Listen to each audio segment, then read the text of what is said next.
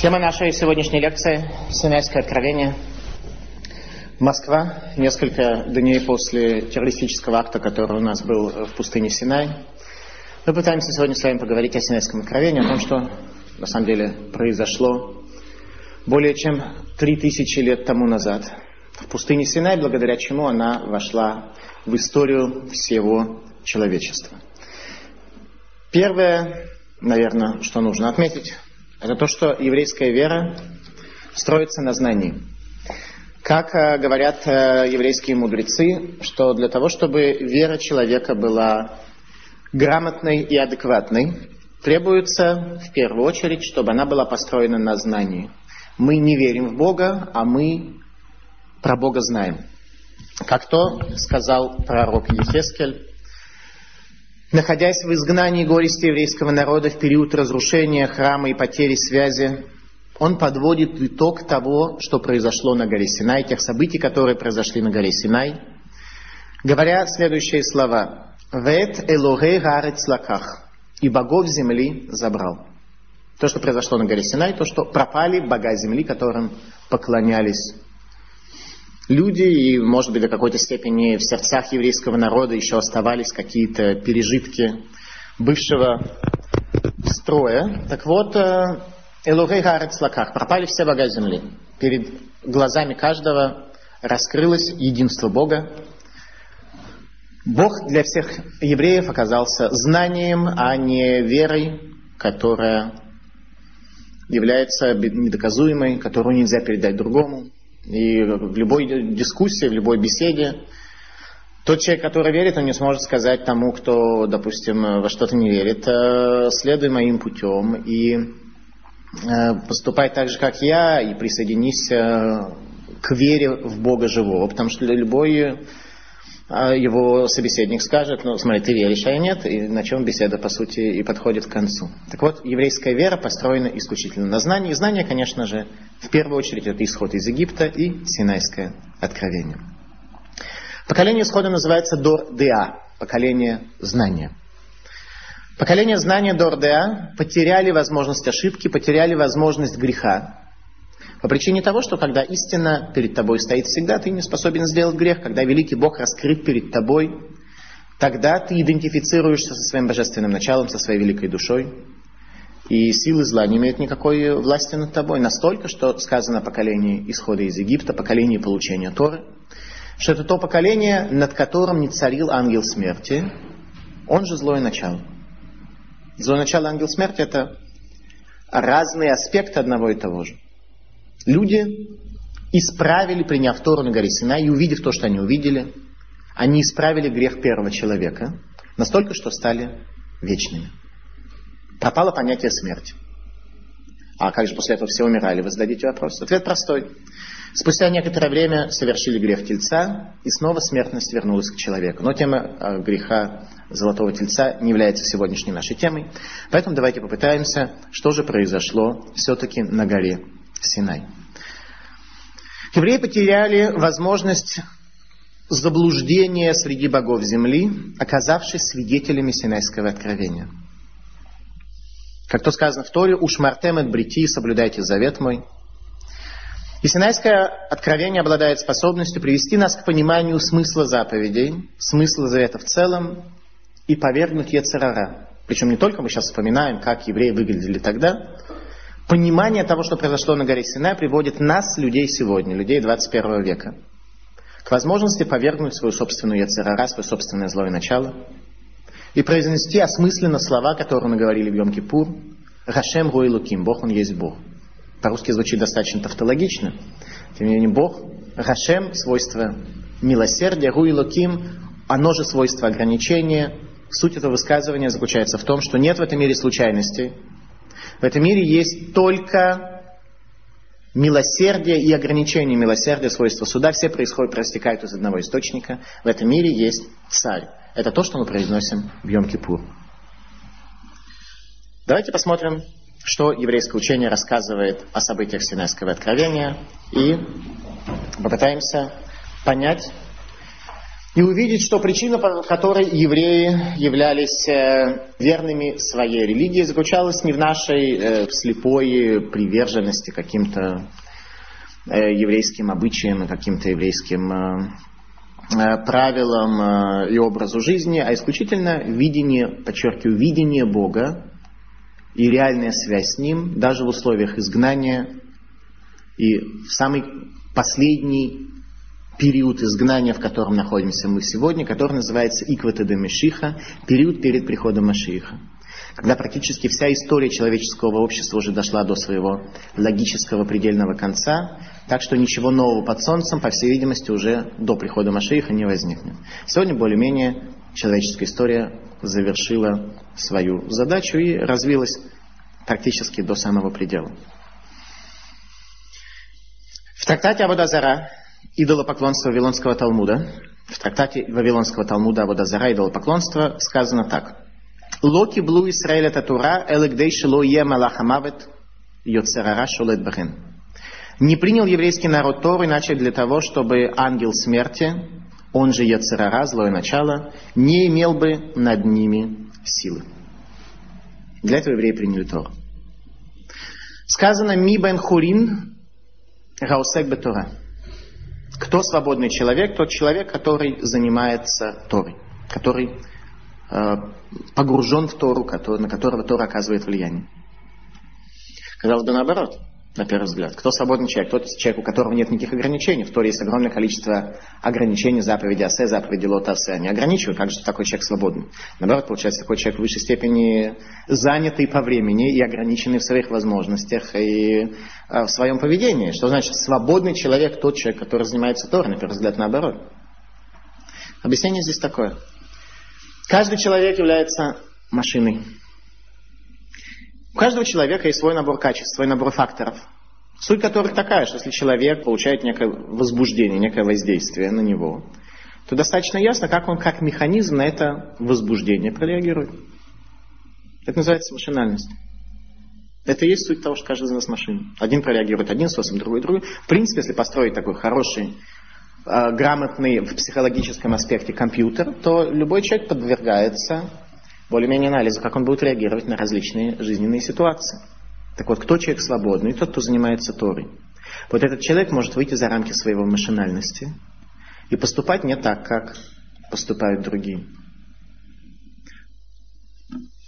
Человек ощущение голода, кислота желудок жжет, он видит э, любую первую попавшуюся пищу, у него возбуждение определенное, он эту пищу ест, и все на этом заканчивается. Это достаточно машинальная реакция. Ровно как и все наши функции человеческие. Можно в конце концов свести чисто к работе протоплазмы и воздействию протоплазмы, которой не хватает тех или других форм удовлетворения, на наш интеллект, на нашу психику. Так вот, свободный человек тот, кто обладает способностью выйти за рамки тех ограничений и той машинальности, в рамках которой он создан. Еврейский народ не получил Тору на горе Синай, говорит Талмуд, иначе как для того, чтобы Малахамавит, ангел смерти, злое начало, не имели возможность влиять на него. Человек может пройти сквозь жизнь, оставшись самим собой, не подвергаясь влияниям, не будучи машиной. Это и есть то, что произошло на горе Синай. Мы с вами увидим конкретно э, по тексту, что там произошло. Но, во всяком случае, пока наши мудрецы утверждают о результате принятия еврейским народом Торы. И в результате, когда человек становится, злое начало пропадает, он становится вечным, что приводит нас к смерти. Злое начало, оно приводит к тому, что человек все больше и больше пропитывается, пронизывается этим состоянием зла, что в конце концов отрывает его от дерева жизни все больше и больше, пока наконец он не завершает свой путь на этом земле, накопив тот набор зла, который уже не дает ему возможность продолжать свою жизнь дальше. В результате событий откровения на горе Синай еврейский народ произнес слова, которые вошли в историю человеческой цивилизации на Асева Нишма. Исполним мы слова этой Торы. А что там сказано? Еще же не получили. Нишма. Услышим потом, что надо, и будем исполнять. Вы так или иначе знаете евреев, знаете еврейскую ментальность. Сами к еврейскому народу принадлежите. И согласитесь, что евреи совершенно не так легко сказать, да, конечно, мы сделаем. А что, так сказать, это уже не важно. Все что, все, что нужно, мы сделаем. Видимо, люди должны были увидеть нечто настолько великое и настолько необычное, чтобы произнести эти слова. Так просто в результате национального референдума примем Тору или не примем, ну, ну ладно, примем, а что там написано. Ну, там уже увидим, неважно. Сначала примем, потом уже будем разбираться, что там нужно исполнять. Так просто, наверное, это не произойдет. Не случайно, к тому же, евреи приняли Тору именно в пустыне Синай, на горе Синай, место, которое является пустым. Что такое пустыня? На иврите всегда, э, во-первых, слово пустыня, как, кто знает, как пустыня на иврите? Мидбар. Происходит слово какого? Коренное значение? Лидабер, совершенно верно. Да. Мидбар это от речения. Это место, где речение Бога не осуществилось в полной мере. То созидательное речение, где десятью заповеди, где десятью речениями Творец создал мир. Паршат Берешит мы как раз на прошлой неделе это читали. А пустыня, она является образом этого мира, где речение Бога создало материальную действительность, одновременно скрыв Бога из этой действительности. Это и есть суть того, что называется пустыня. Так вот, люди живут в этой пустыне, Тору мы получаем в Синайской пустыне, показав, во-первых, что в отличие от других народов, у которых сложилась их национальная э, юриспруденция, их э, набор законов хаотически и случайно, а именно люди поселились на какой-то земле, у них возникали какие-то потребности юридические, и они постепенно каким-то образом их урегулировали.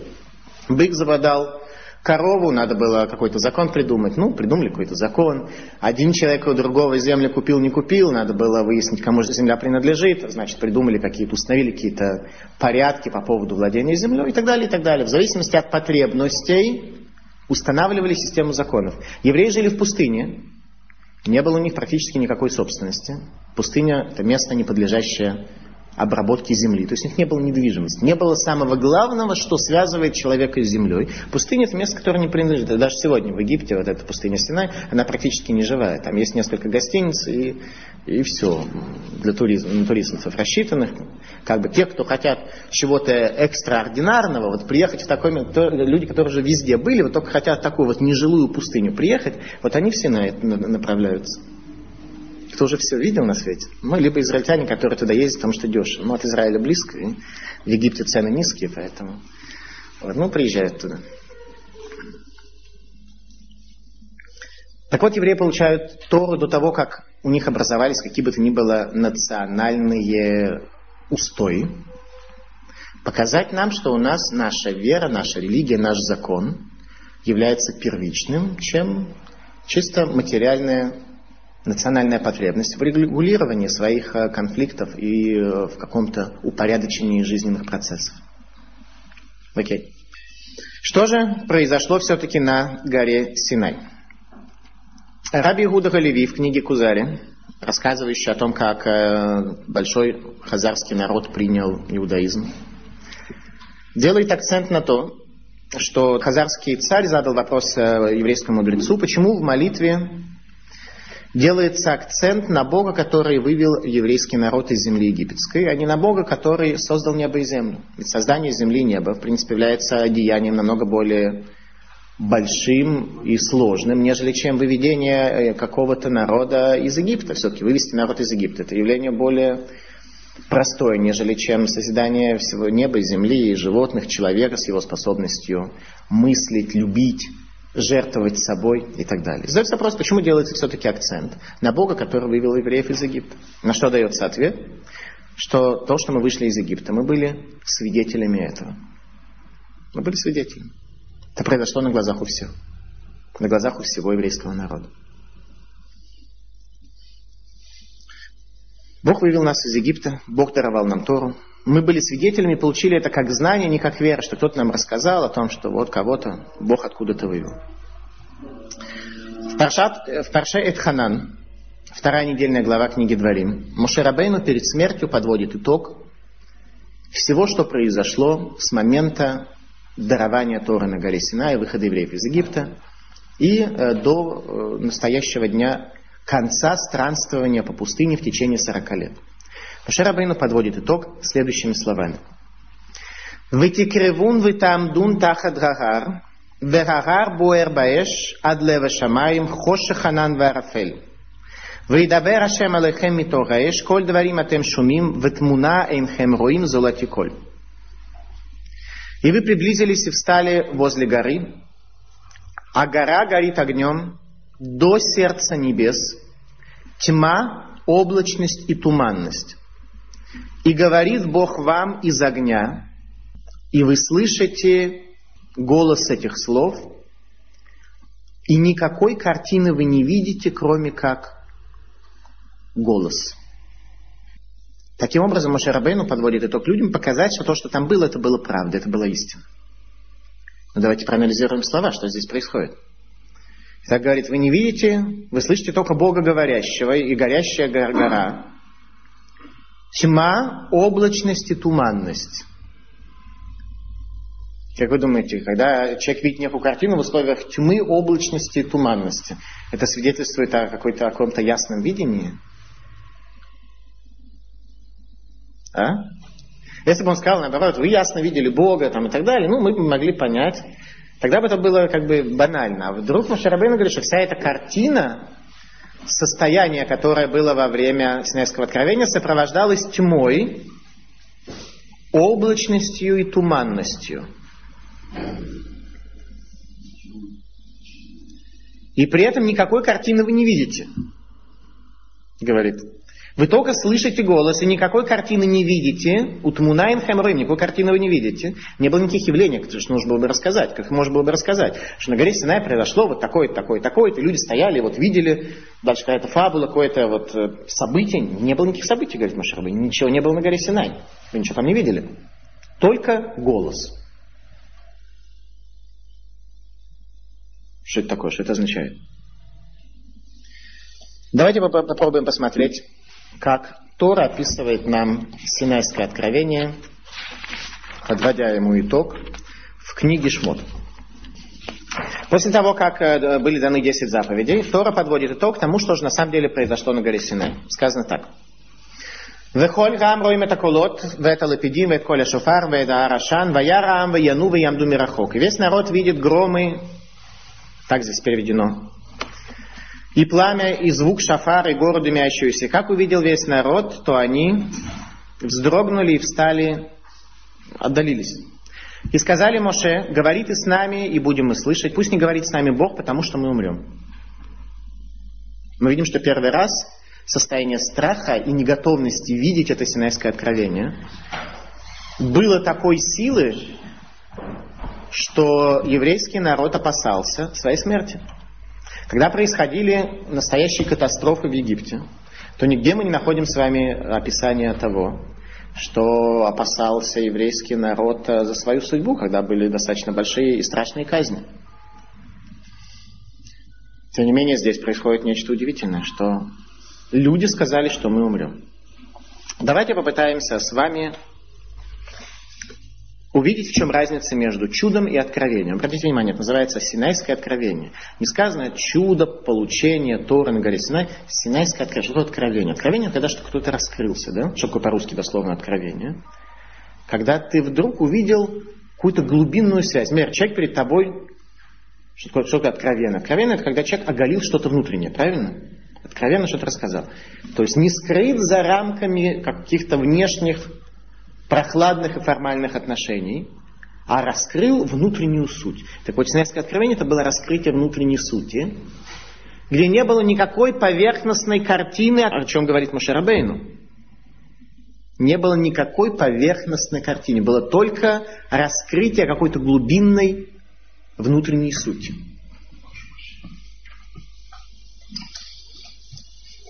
Рамбам Гилхот и Судей Тора, основы Торы, говорит нам так. Моше Рабейну, логи имину бо Исраэль мипнеотот часа. Не поверили в него евреи из-за тех чудес, которые он сделал. Имеется в виду 10 египетских казней. Ширамаамин аль пиотот еш были бодофи, шившар шиясе гаот белот увакишуф. Ибо тот человек, вера которого строится на чудесах и на знамениях, в его сердце есть недостаток – Всегда он предполагает, что может так оказаться, что это чудо было сделано в результате колдовства и чародейства. Человек видит чудо. Конечно, чудо начинается по слову Машерабейну, заканчивается по слову Машерабейну. Конечно же, Э, совершенно небывалые явления, которые спустились на Египет, град, которого никогда не было в жизни, и внутри града пламенеет огонь, град бьет, огонь сжигает. То есть две противоречащие силы, вода и плазма объединяются вместе для того, чтобы осуществлять волю Бога. Когда появляется саранча, ни много ни мало с моря, где ее никогда в природе не должно быть, такая саранча, которую не видел египетский народ, когда проказа, когда мор скота, и все это вот одно за другим, то люди понимают, конечно, что, в общем, видно, что рука Творца здесь раскрыта в форме наказаний. Тем не менее, у человека всегда есть какой-то доф, есть какое-то все равно сомнение, есть какое-то предположение, а может быть, пройдет еще 100, 200, 20 тысяч лет, и наука докажет, почему оно было так. Может быть, какая-нибудь планета приблизилась к Земле, в результате море разошлось, в результате там саранчу откуда-то занесло вихрем а, и в результате река Нила покрыла, превратилась в кровь, э, зацвели там какие-нибудь э, бактерии, образовали. Мы не знаем, сейчас мы не знаем, вдруг через 20 тысяч лет докажут, почему все на самом деле это естественно, что раз в 100 миллионов лет такие, такая планета приближается к Земле, и каждые 100 миллионов лет вот саранчу в Египет заносит. Э, люди не знают. На 98% конечно, человек верит, что это явно от Бога, но все-таки где-то 2% продолжают в сердце такой вот скажем, что в сердце человека есть узвув, есть муха. Муха там, где есть гниение, Поэтому всегда там, где вот сердце, которое ответственно за реальное функционирование человека, внутри есть некое сомнение. А вдруг все-таки оно как-то вот в результате колдовства, чародейства, либо случайного стечения обстоятельств. Продолжает Рамбам и говорит. Убымаги мину. Во что евреи поверили полной верой? Настолько полный, что не было даже сомнений ни на одну миллионную процента. Бемаги мину. Бемаамад гар Синай, Синайское откровение. Шеэйнейну рау велозар, вознейну шаму велоахер. Что наши глаза видели и наши уши слышали. О ком говорит Рамбам? Он не говорит, что их уши слышали, того поколения, которое там стояло, поколение знаний. Рамбам это книга Галахи. Судей книга Мишна Тора это книга Галахи. Рамбам утверждает нам, что наши с вами уши слышали и видели все то, что произошло на горе Синай. То есть Рамбам утверждает, что мы галахически имеем право сказать, что мы были свидетелем Синайского откровения на основании того, что мы сейчас увидим, что там произошло. Что мы сегодня в 21 веке для нас раскрытие Бога на горе Сина является знанием, а не верой. Это то, что утверждает Рамбам. Подчеркиваю, в Галахе это не книга по философии, не определенный такой аспект, в котором, ну, есть некий аспект, в котором мы должны принять как бы Синайское откровение как правда. Нет, это не философия, это Галаха, это закон. Закон предписывает нам исключительно верь, а, а закон свидетельства Понимаешь, какой свидетель? Если один человек скажет, да, я, я знаю, что Вася убил Петю.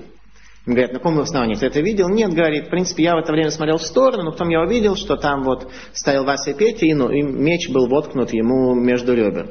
Такое свидетельство не принимается. Почему? Потому что, может быть, э, это был врач, Петя был врач, который вытащил этот меч из э, ребер Васи в целях оказания ему первичной медицинской помощи.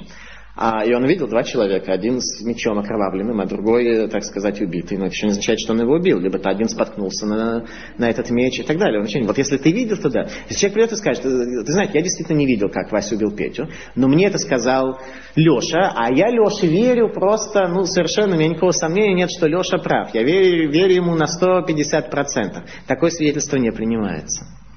И вдруг говорит Рамбам, что нам предписано как свидетелям. Если тебя спросят, ты готов свидетельствовать, что на горе Синай, я, вы меня спрашиваете, готов ли я свидетельствовать, что на горе Синай было раскрытие Бога? Я скажу, да, я готов. Я свидетель. Ты был там, меня спрашивают, ты был вообще в Египте? Я отвечу, нет, в Египте я не был. Лично, физически в Египте не был ни разу. Вот. А как, а, как, а как ты можешь свидетельствовать э, о том, э, что произошло в, в Египте, в Синайской пустыне, где ты вообще ни разу не был? Я скажу, я могу. Это нам Рамбам говорит, что мы можем быть свидетелями. Давайте пытаемся понять, э, на каком основании, как это работает. Итак, что там было? Продолжает Рамбам и говорит, что наши уши слышали, наши глаза видели. Что видели? Дальше Рамбам пишет, о чем мы свидетельствуем. Что, что видели? Вот само свидетельство теперь. Текст свидетельства. Гаэш – огонь. Вакулот – и голоса. Валапидим факелы. Вегу нигашеля арафели. Машарабейну приближается к туману. Ваколь мидабер Аллах, и голос ему говорит, Вану шуми Моше Моше, и мы слышим обращение Моше Моше. Векен Гуамере, так сказано, по ним бы по ним дибер Ашам и Махем. Лицом к лицу говорил Бог с вами. Вот чего мы являемся свидетелями, что Бог говорил с нами лицом к лицу. Откровение. Не чудо, а откровение. Давайте пытаемся проанализировать, в чем разница между чудом и откровением. Что такое чудо? Чудо, так или иначе, это материальное явление, а у которого нарушено его математическое ожидание. Да? Если из египетского Нила вышла бы одна лягушка, никто бы этому не удивился. Да? Вышло бы 10 лягушек, тоже никто бы не удивился. Вышло бы тысяча лягушек, подумали бы, ну, наверное, там образовалось некое болотце, там э, многое с потоком э, снесло этих головастиков, образовались там, э, не знаю, сколько, за сколько времени, пока из головастика лягушка образуется, образовались тысячи лягушек, вышли из Нила. Когда из Нила пошли миллиарды лягушек, то все поняли, что это чудо. Почему? Потому что сложно предположить, что вот потоком занесет миллиард головастиков, из которых образуется миллиард лягушек, они все пойдут к египетскому фараону. И не просто пойдут, а еще войдут к нему в печь против своих безусловных рефлексов. Все учили, да, что даже у мертвой лягушки лапка, когда на нее кислотой или горячим воздействует, она отдергивается у мертвой лягушки. И вот эта лягушка пошла в печь против своей безусловной э, нервной системы. Безусловных э, аспектов, вложенных в ее нервную систему. Если бы на Египет пошел град, э, ну, все бы слегка удивились, обычно все-таки там с дождями плохо. Дождей в Египте практически нет. Ну, один раз пойдет град нормально, если это будет град даже сильный, ну, скажешь, ну, все-таки это можно понять. Когда пойдет град такой, который никогда не видела Земля на свете, то все поняли, что это чудо и так далее, и так далее. Что такое чудо? Материальные явления с нарушенным ожиданием математическим. В, тысячи и тысячи и миллионы раз. И поэтому человек, вера которого построена на чудесах, все равно где-то сомнение останется. Но что он видит? Он видит так или иначе. Что он видит? Лягушки, проказу, град, э, саранчу. Явления, которые более-менее, так сказать, в небольшом количестве, они уместны. На этом веру построить нельзя. Веру построить на этом нельзя. Чудо, но потом всегда можно сказать, а может быть там оно как-то... В каждом элементе были чудо. С лягушками было чудо, и с, с саранчой. В каждом из них было, безусловно, элемент сверхъестественный, которого нет нигде. Но там уже скажут, а вдруг огонь был не внутри града, а как молния между градом бил. Э, там люди уже найдут, как это дело сформулировать. На этом говорят наши мудрецы, Рамбам, еврейская вера не строится. Доказательство тому следующее. Э, ведь иудаизм, он очень много от человека требует. Он требует от человека на самом деле одного. Не служить себе, а служить Богу. Для того, чтобы прийти к такому заключению, поскольку шкура наша, наше животное, начало хочет, чтобы мы служили себе. Человеку требуется иметь очень сильную мотивацию – Поэтому вера должна быть у человека не вяло текущая, а очень энергичная, для того, чтобы он мог служить не себе, ибо у него как бы все время тянет гравитация, такая внутренняя гравитация Яцерора тянет человека внутрь себя, служи себе. И чтобы вот эту гравитацию порвать, нужно иметь реактивный двигатель, силы которого служить Богу. Чтобы иметь реактивный двигатель, нужно иметь веру и знания, которые являются в данном случае энергией и бензином для того, чтобы этот источником энергии, чтобы этот прорвать вот эту вот силу гравитации, которая сильнейшая и страшнейшая, и как раз наше животное начало и злое начало, которое находится внутри нас, ответственное за создание этих сил гравитации внутренней. В связи с этим человеку, конечно, будет очень важно знать, так правда ли то, что было на горе Сина или нет. В каждом поколении подобные чудеса Бог не делает. Почему? Потому что, помните, мы с вами говорили о том, что то поколение, которое было свидетелями, называется Дор-Деа, поколение знания. И поколение знания потеряло возможность сделать грех. Настолько они были изменены теми явлениями, которые раскрылись перед их глазами. Но все служение человека, вся задача человека заключается в том, чтобы он победил свое злое начало, вся задача, которая есть у человека, заключается в том, чтобы он смог рафинировать себя, сделать себя человеком утонченным, и возвышенным в условиях Яцерара, и чтобы он э, имел место для работы. Если так, то в каждом поколении Бог чудеса не делает. Стал быть, то, что Он передал нашему поколению, тогда мы должны сохранить сейчас, чтобы это явилось основой для нашего служения. Э, если бы вера евреев была построена на чудесах, говорит Рамбам, то такая вера бы не сохранилась в поколениях. Что имеется в виду? Имеется в виду следующее. Ну, предположим с вами урок, на котором учитель своим ученикам, учитель, который присутствовал во время исхода из Египта, рассказывает ученикам э, второго поколения, которые там уже не присутствовали. Все ученики, они на самом деле пытают, в серьезных вопросах пытаются психологически сканировать своего учителя во многих аспектах. И первый из них, верит ли он в то, что он говорит. Как то я спросил, у меня есть один знакомый э, профессор по э, древней греческой и древнеримской э, истории и философии религии. И я как-то его спросил, скажи, пожалуйста, а ты веришь в то, что ты рассказываешь своим студентам? Он говорит, «Э, вы знаете, я не верю, но я это люблю. Вообще, говорит, я христианин. Я говорю, скажи, пожалуйста, а как вы думаете, господин профессор, я верю в то, что я рассказываю? Он говорит, думаю, что да. Так вот, представьте себе ситуацию, что если бы у нас не было Синайского откровения, а было бы только э, исход из Египта. Ученики сканируют своего учителя, который присутствовал во время, во время исхода из Египта, и пытаются понять, действительно, верит ли он в то, что это были чудеса, а не какие-то... То есть чудеса от Бога, а не какие-то случайные стечения обстоятельств. И видит, как говорит Рамбам, что человек, которого вера строится на чудесах, есть в сердце его доф, есть некий элемент сомнений. Видит, что их учитель на 98% верит, что это от Бога. А внутри него есть такой маленький жучок, маленькая муха такая на гнили, которая все-таки говорит, что ну где-то на 2% он сомневается, а вдруг наука с течением времени докажет и объяснит. Видят они так. 98 против 2. Это фантастически много, правда? Когда вы получаете экзамен, на экзамен 98, наверное, все довольны. Ну и дети верят своему учителю. И говорят, что раз наш учитель, который был светлым, верит, мы тоже поверим. Насколько? На 80%. Учитель второго поколения рассказывает ученикам третьего. И видят дети, что их учитель, который там не был, правда, на 80% в это верит ну, 80% это очень высокий э, коэффициент. Они в это тоже поверят. С коэффициентом в 55%. Ну, плюс-минус, не, суть важно.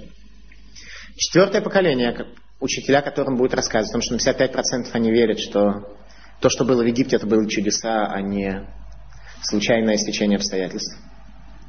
Ему же будет очень сложно объяснить, если он встретит симпатичную француженку, Ему будет уже очень сложно объяснить, почему на основании того, что четыре поколения тому назад саранча в Египет приходила, почему ему на ней бы и не жениться методом ассимиляции. Очень сложно будет объяснить. Потому что Яцерара хочет, ну, в данном примере, жениться на француженке. А Яцерто говорит, а ты понимаешь, четыре поколения тому назад э, э, был град в Египте. А учитель твой э, на 55% в это верит. Согласитесь, да, неравные силы. Неравные силы.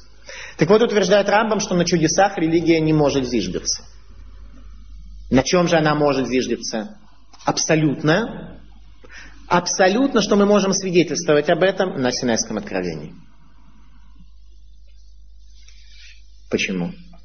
Получается так, что когда учитель первого поколения рассказывает детям второго, ученикам второго, они видят, что он сам в это верит на сто процентов, абсолютно, верит абсолютно. И они тоже верят в абсолютно, что в абсолютный данный абсолютно веришь. И так это передается из поколения в качестве абсолютной веры.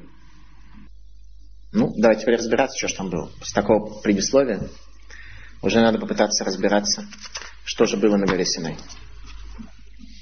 Итак, чудо и откровение. Об этом мы с вами сейчас говорим. Сказано так. Веколь гаим роим это колот, вет коля шуфар, вет алапидим, вет гарашан, ваярхам, ваяну, виямду мирахок. И видел весь народ голоса и факелы, и звук шафара, и горю дымящуюся. Вы не заметили что-нибудь неестественного в этом описании?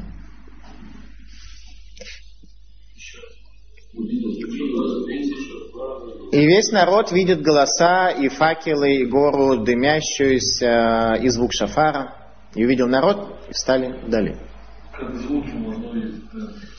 О, вы обратили внимание на э, то, что частота звуковой волны находится в другом диапазоне, чем частота волны, которую э, замечает наш глаз, да? А, совершенно верно. Как же действительно можно видеть голоса? И обратите внимание, когда Машарабейну подводит, подводит итог тому, что произошло на горе Синай, он говорит, вы не видели никакой картины, только голос. Что имеется в виду? Имеется в виду следующее. На иврите есть несколько интересных слов. Слово «коль» – голос – на иврите, э, э, кроме э, голоса, как бы, есть еще слово, означающее передачу информацию речь. Какое? Давар, да? Давар, слово. Давар, кроме слова, является также еще и вещью, да? Вещь. Так вот, на горе Синай, когда Бог залил своим светом этот мир, люди увидели совершенно другой срез реальности – который обычно от нас сокрыт. Как на иврите мир в аспекте Вселенной? Улам. Каково коренное значение корня? Что такое улам? Ну, оле поднимать, улам, что такое? Улам все, Ну, кулам все. Улам означает сокрытие. Нейлам это означает скрылся. Правильно? Правильно. Так вот, улам это сокрытие. Что такое сокрытие? Это мир, в котором была создана материя, из которой скрылся Бог.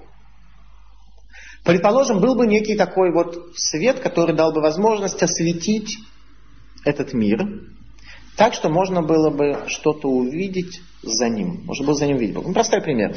Лежит э, какая-то картина. Сверху лежит тоненький кусочек кальки. Человек смотрит на кальку, э, ему говорят, что там, что там э, есть. Э, он говорит, только белый лист. Ты уверен, что вот то, что здесь лежит на столе, это исключительно белый лист и больше ничего? Человек говорит, я уверен, что это только исключительно белый лист. И там нет никакой картины, нет никакой картины. Ну, освещают прожектором. Может, не калька, не знаю, какой другой, освещают прожектором. И вдруг он видит, что на самом деле за, за этим маленьким листочком лежит целое творение –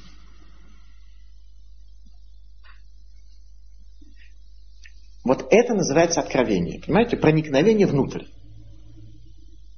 Тут нельзя сказать, что, может быть, конечно, то, что мы видели на горе Синай, это было случайно, и пройдет э, миллионы лет, и ученые докажут. Ученые что докажут?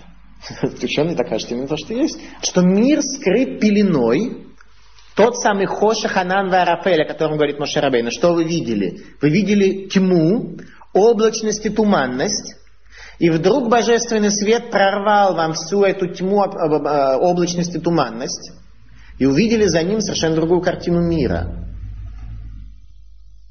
Вы увидели связь Бога с этим миром. Как вы увидели? Что там конкретно увидели? Что там было? Было там вот что. Ну, для начала о свете. Что это за такой свет, который обладает способностью пронизывать нашу действительность так, что Бог в ней открывается? Что это за свет? Первый день творения сказано следующее. Бог, создал Бог свет и тьму и отделил э, свет от тьмы. И увидел Бог свет, что, и увидел Бог свет, что он хороший, отделил свет от тьмы. Все знаете этот стих, да? О каком свете идет речь? Речь идет о, том, что называется первичный свет – что такое первичный свет? Это свет, который э, сегодня скрыт полностью. Это не, э, речь не идет о материальном свете светил, потому что светила были созданы только на четвертый день. А здесь описание явлений, которые были на первый день. Таким образом, э, свет скрывает свет, который от нас полностью скрыт. Дальше. Почему же увидел Бог свет, что он хороший, отделил свет от тьмы? Возникает вопрос, а что было до этого? Свет был вместе с тьмой тогда это уже не, не тьма, правильно? Если в тьме есть небольшое освещение, Есть физические единицы, которые ответственны за понятие освещенности, правильно? Это уже не тьма. Это уже некий свет, пусть большой или малый. И удивился, увидел свет, что он хороший, отделил свет от тьмы. Почему надо, наоборот, увидел свет, что он хороший, и оставить его надо. Почему его надо отделять? Ответ простой.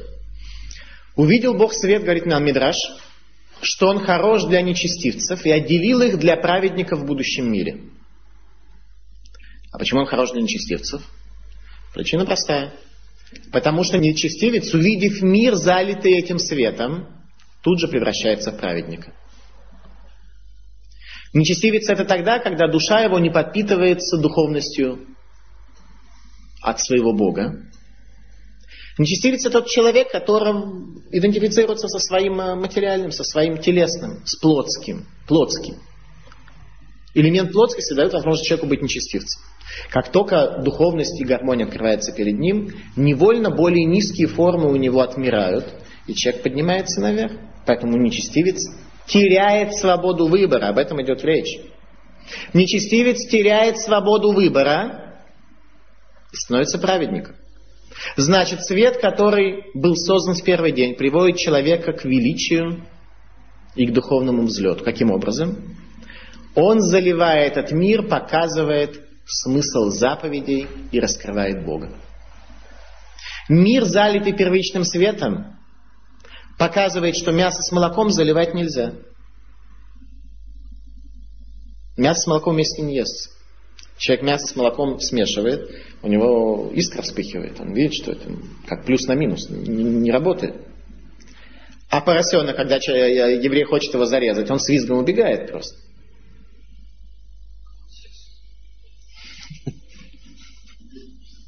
Он всегда убегает, правильно. Когда в шаббат э, еврей хочет э, на мотоцикле поехать, э, мотоцикл не заводится. То есть он видит, не то, что не заводит, мотоцикл, человек видит, что видит, что заповеди, которые даны, они объективны. Это объективные часть нашего мироздания. И, конечно же, человек видит Бога, раскрытого перед ним божественность раскрывается, наступает состояние, называемое кецаулам, конец мира. Конец мира это не что иное, когда происходит конец сокрытию. Помните, мы же с вами сказали, что улам происходит от слова наилам, скрылся. Конец мира, то самое состояние, которое придет к моменту прихода Машииха, наступит в мире к моменту прихода Машииха, это и есть состояние конца мира, конца сокрытия, когда Бог будет виден. Как говорит пророк Захария, «Байом рагу и ерашем ихадуш мой ихад». Алейну мы заканчиваем этими словами.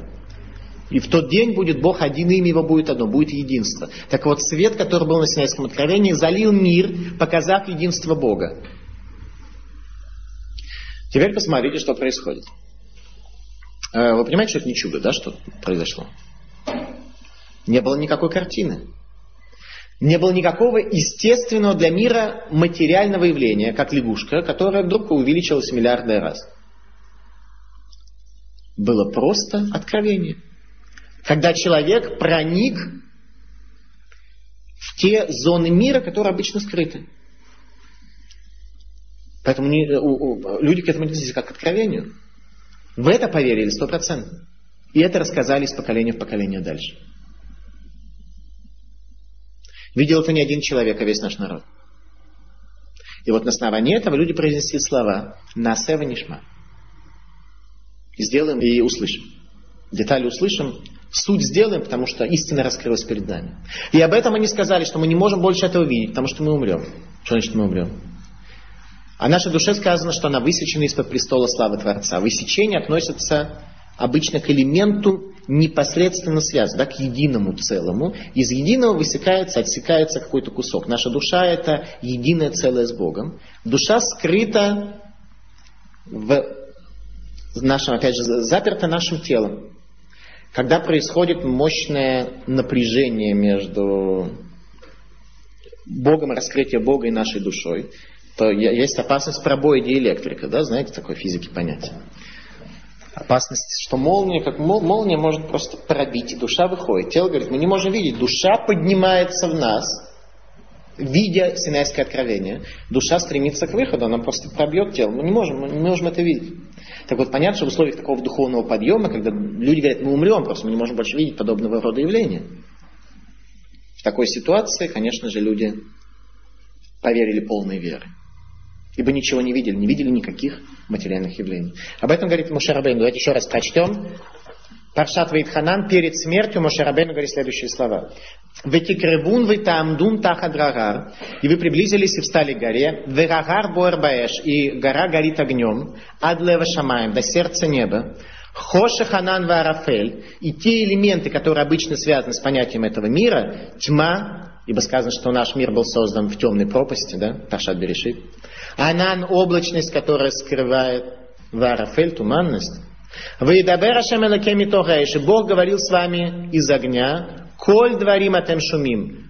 Волю дворим. Коль это не только голос, но еще и воля. Волю Бога, связанную с дворим, связанную с элементами мира. Мясо с молоком не мешать. Волю Бога вы видите. Вы, Ветмунаем хем роим зулатиколь. И никакой картины вы не видите. Не было никакой фабулы, никакого повествования, ничего, что там было на Синай, вы не было. Никакой картины не было, только коль, только воля. А волю Бога вы увидели. Как вы видели бы волю Бога? Свет первичный пришел, залил весь мир, залил всю действительность. И вы увидели, что Хашем Войлоким. И вы приняли его заповедь.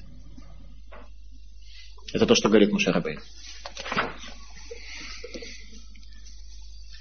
Во время дарования Торы стала осязаемой первая заповедь Анухи Хашем Элокеха, я Бог ваш, которая предписывает нам, на самом деле, что предписывает нам первая заповедь? Она заповедь делай или заповедь не делай. Первая заповедь предписывает нам видение единства мира. Понять, что нет случайности. Эта заповедь была исполнена. Люди видели единство мира. Как говорит Иов, Вереем кель беколо нифлаот. И громом озвучил Бог волей своей скрытое. Книгу Йова, может быть, читали. Результат принятия Торы в книге Дворим описывается следующими словами. Вегаитем ли с гулами коль гамим. И стали вы мне особенными, отличными из всех народов.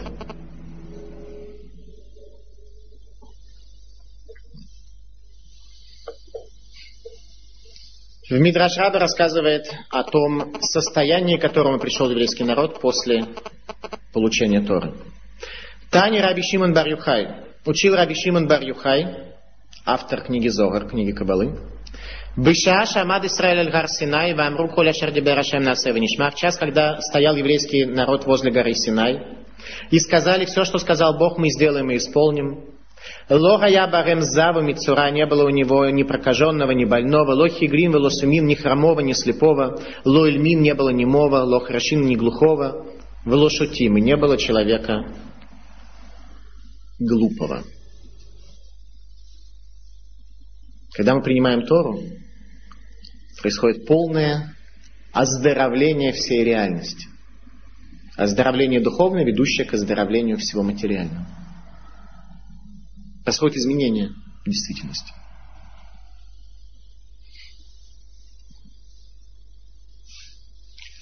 Об этом сказано про нашу Тору «Киги хохматхему бинатхем» – это мудрость ваша и разумение ваше. Не думайте, говорит Тора, что законы, которые заповедую я вам сегодня, они какие-нибудь бессмысленные, и исполняя их, вы станете посмешищем на глазах народов. Я много лет изучаю Тору, я не видел ни одной заповеди, за которой мне надо было бы стесняться, что мы ее исполняем. Так что скажет мне какой-нибудь нееврей, а вот смотрите, вы евреи, как бы, сыновья Бога живого, а вот у вас в Торе такая вот заповедь есть. Мне бы стало стыдно, я бы сказал, ну понимаешь, действительно, но, но есть другие заповеди, как бы хороших заповедей больше, а вот сложных заповедей. Я не нашел ни одной заповеди, по поводу которой мне нужно было бы стесняться. Я, и, по поводу которой у меня была бы трудность объяснить, почему эту заповедь положительно, светла, духовно и высока. Ни одной такой заповеди не нашел. Об этом сказано в Писании, в книге Нехемии. Вальгар Сина Яратта, и на гору Синай спустился, Ведибери Марем Мишамаем, и говорил с ними с небес. Ветитен Ларем Мишпатим Ешарим, и дал им законы прямые, ветурот и мет, и учения истинные, хуким мицвот тувим, законы и заповеди добрые, говорит Нехемия. Глава Ваидханан подводит итог явлениям, связанным с Рожгахой Протит, частным божественным присутствием во время Синайского откровения. Осталось только сегодня у нас единственная форма, единственное испытание, связанное с идолопоклонством, которое называется Баальпеор. Баальпеор дословно это э, восхвале, приукрашивание, не знаю, как по-русски сказать. Э, форма служения Баальпеор следующая – Э, на идолов нужно было испражниться человеку. Это была форма служения. Су... Как? Ну, смотри, никогда не поздно. Суть служения Баальфору была испражнение на него. Возникает вопрос, почему? Показать, что человек, испражняясь на божества, служит себе. Что такое испражнение? То, что оторвано от жизни, правильно? по определению.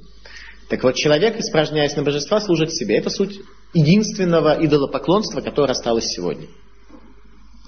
Если вы откроете любую газету, то почти каждая статья, почти каждая статья является описанием какой-то из форм служения Бальпеору. Когда человек, испражняясь на божества, описывает свои достижения и свои результаты. Доярка Иванова надоила с коровы 580 литров в час. Вот, что это означает? Мы восхищаемся тем, что мы доярка Иванова сделала. А то, что Творец создал корову, способностью давать молока и так далее, это умалчивается. На это, как бы, то есть корова, вот, корова сама по себе, она как бы, имеется в виду корова, как бы сама по себе, она не способная, а но вот Доярка Иванова, благодаря ее особому такому вот стахановскому методу доения коровы, вот она смогла даже такой никчемной коровы выдать вот так много. Идея простая, да? А? Под испражнением понимается, что люди затеняют божественное творение и служат сами себе. Это суть испражнения. Поклонение осязаемой картине мира, человеческой цивилизации ее достижения. Поэтому в Торе описывается несколько раз, когда эпидемия коснулась служителей Баальпеор. В книге Дворим приводится, что у человека возникает глубинное ощущение связи с жизнью, тогда, когда Тора становится той реальностью, и первичным понятием, с которым человек связан. Как то сказано, «Коль мидабер вишамата атавиехи». Когда воля Бога говорила с тебе, говорила с тобой, и услышал ты, и начал жить. Вот тогда человек начинает жить. Когда воля Бога говорит с ним. Когда человек осуществляет связь с высшей реальностью. Тогда жизнь его переходит к более высоким формам, которые дают удовлетворение его более высоким аспектам души. И тогда у него жизнь более возвышенная, ему хорошо в жизни. Потому что человек, жизнь которая сводится к, более низ... к удовлетворению более низких потребностей тела, э, своих э, каких-то интересов, своего эго и так далее, он все-таки чувствует где-то отсутствие некого удовлетворения от своего образа жизни, и ему не штгут. Я сейчас хочу э, привести вам э, мидраж, который является э, самой существенной частью нашей лекции. Сейчас мы переходим к самой существенной части. Прошу сейчас внимание и за этим очень хорошо проследить. Э, Омер Раби Авару, Бешем Раби Йоханан, Мидраш Раби. Сказал Раби Авару от имени Раби Йоханан, Шенатан Хакойдыш Бергу это Тура, Цепор Лот Офло Парах, Шор Лога, Офаним Луафу, Срафим Луам Рукадош, Гаям Ло низда Низдаазе, Габриот Ло Дибру, Эле гаолам Шотеку Махриш, Ваят Саколя Нухиха Шемелукеха.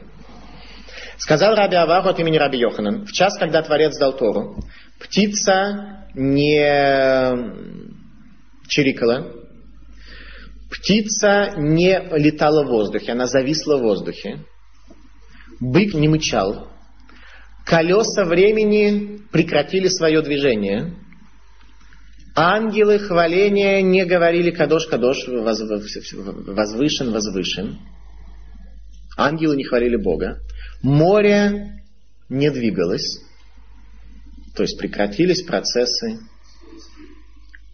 движения во всей этой материальной действительности.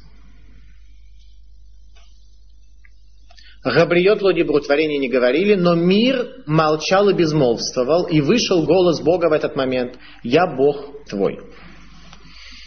Взгляд про что это было нужно? Только для того, чтобы показать нам, что э, все творение внимательно э, слушало и внемлило Синайскому откровению, событиям, которое там произошло, что всех, всех, все это, всех это захватило настолько, что птица зависла в воздухе. Настолько, настолько, что время остановилось. Что это нам дает? Зачем это? Что это за дополнительное чудо, что оно нам добавляет? На самом деле это полное шинуй тева гамур. Если мы говорим про море, которое не двигалось, процессы движения воды э, в море, они турбулентные, правильно? Так вот, прекратилась турбуленция. Понимаете, что это означает? Что прекращение турбулентности? Полное упорядочение. Это означает, что электрон перестал вращаться вокруг протона, говоря на нашем языке.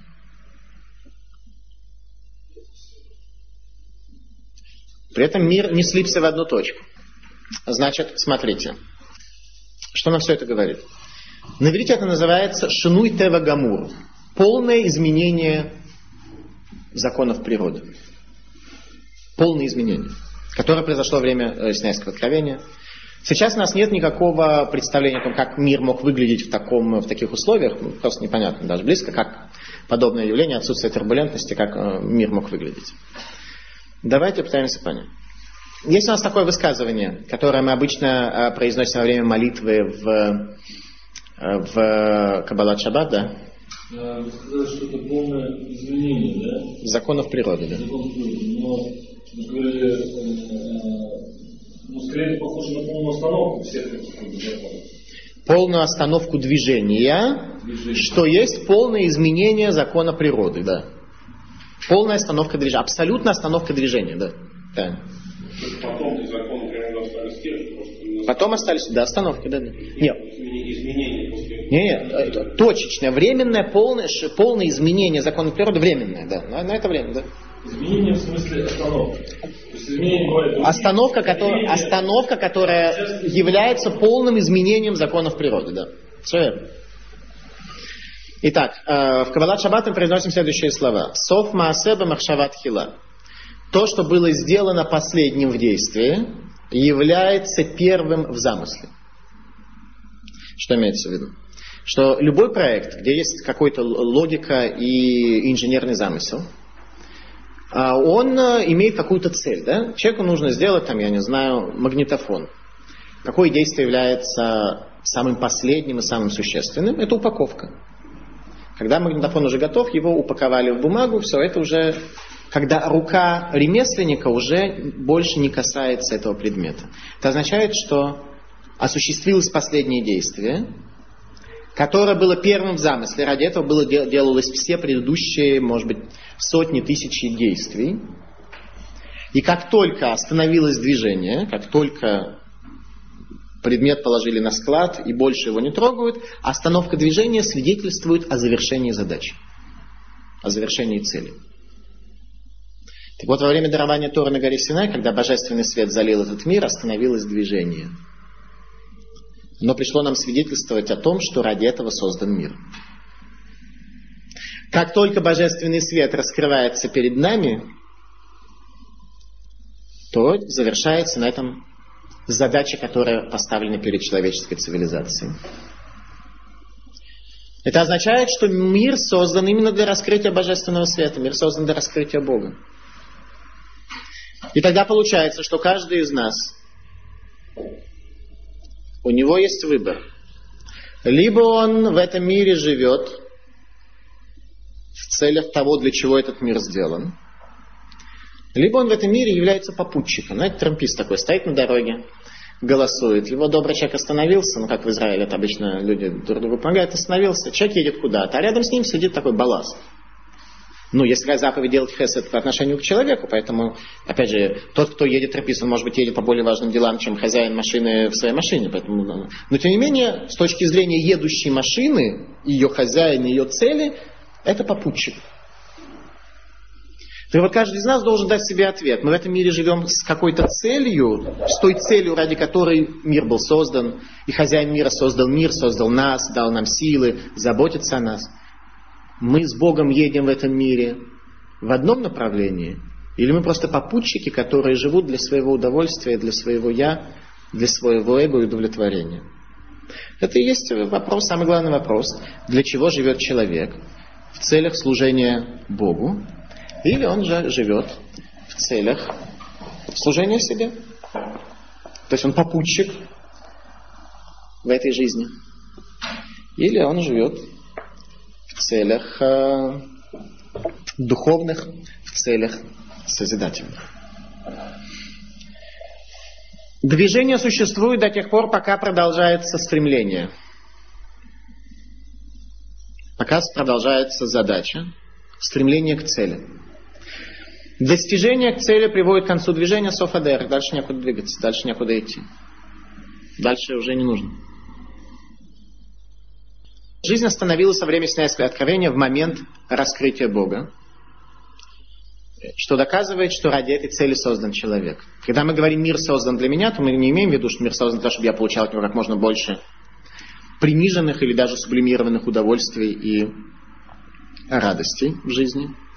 Мир создан для меня, это означает, что мир создан для того, чтобы я имел возможность видеть Бога и принимать участие в задаче, которой передо мной была поставлена.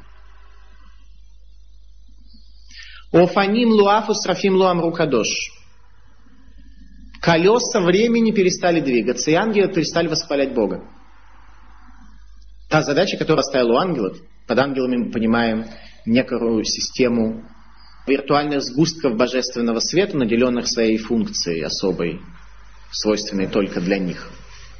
Они перестали осуществлять свою задачу, потому что вся задача была осуществлена. Бог раскрылся в этом мире.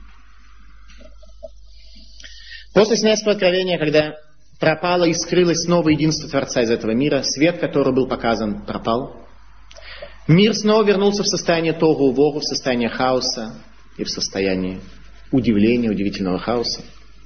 Началось место для нашей работы – когда нам, вооружившись этой Торой, и знанием, и свидетельством о том, что такое было, о том, что Бог существует, и о том, что если залить этот мир светом, каждый увидит, каждый станет праведным, нам надо самим осуществить нашу задачу по сублимации, по духовному возвышению себя. В конце концов, э, это есть то, за что нам нужно будет давать ответ на суде к концу жизни. Проблема только в нашей жизни заключается в следующем, что обычно, когда студент учится, ему каждые там, полгода он сдает экзамены. После сдачи экзамена может сразу все забыть. Предположите себе ситуацию. Человек учится пять лет, ни одного экзамена не сдает. И вдруг в конце пяти лет обучения должен сдать все экзамены. За первый курс, за второй, за третий и так далее. Сколько бы людей имело тогда высшее образование? Немного. Очень немного. Э, наша задача еще более сложная. Мы сдаем экзамен один раз в конце жизни, когда уже ничего сделать нельзя. И доздать нельзя. Уже нефтар. Что такое нефтар? Умерший. Освобожденный от заповедей.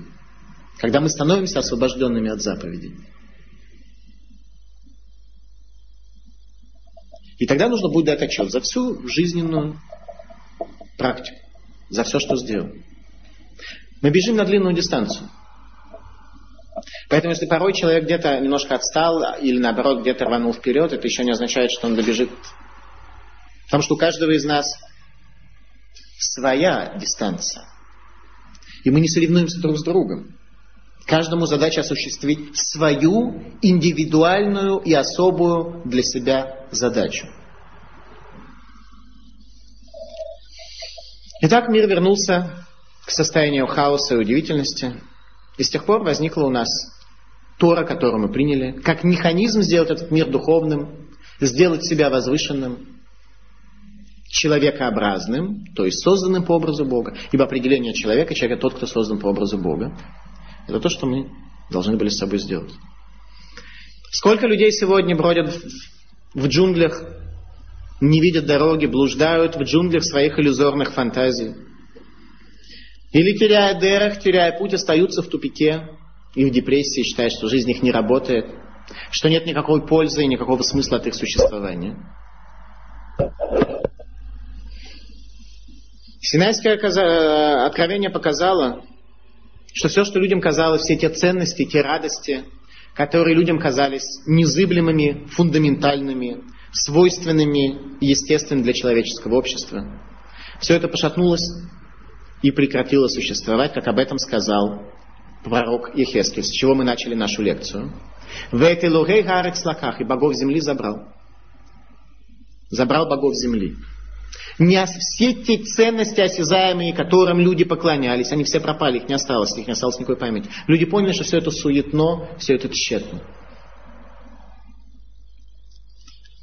Пророк Исаия описывает возвращение единства Бога в этот мир. И таким образом получается у нас, э, что праздник Шивот, День дарования Торы, является днем экзамена каждому человеку, каждому еврею, относительно его духовного состояния. Насколько этот еврей принадлежит к единству мира, насколько он э, вместе с Богом. Как то сказано в книге Дворим, «Рак ишамер леха ушмор навшеха меод, пен тишках это дворим ашера уинеха, упен есуру миливавха коли мехаеха, вегедаатем ливанеху левневанеха, коль дворим этем шумим, ветмуна инхем роим золоти коль». Берегись и береги душу свою очень, иначе ты забудешь те явления, которые видели глаза твои, и уйдет это из сердца твоего все дни жизни твоей. И передай это сыновьям твоим и сыновьям сыновей, что волю и слова вы слышали, и никакой картины вы не видели, только голос.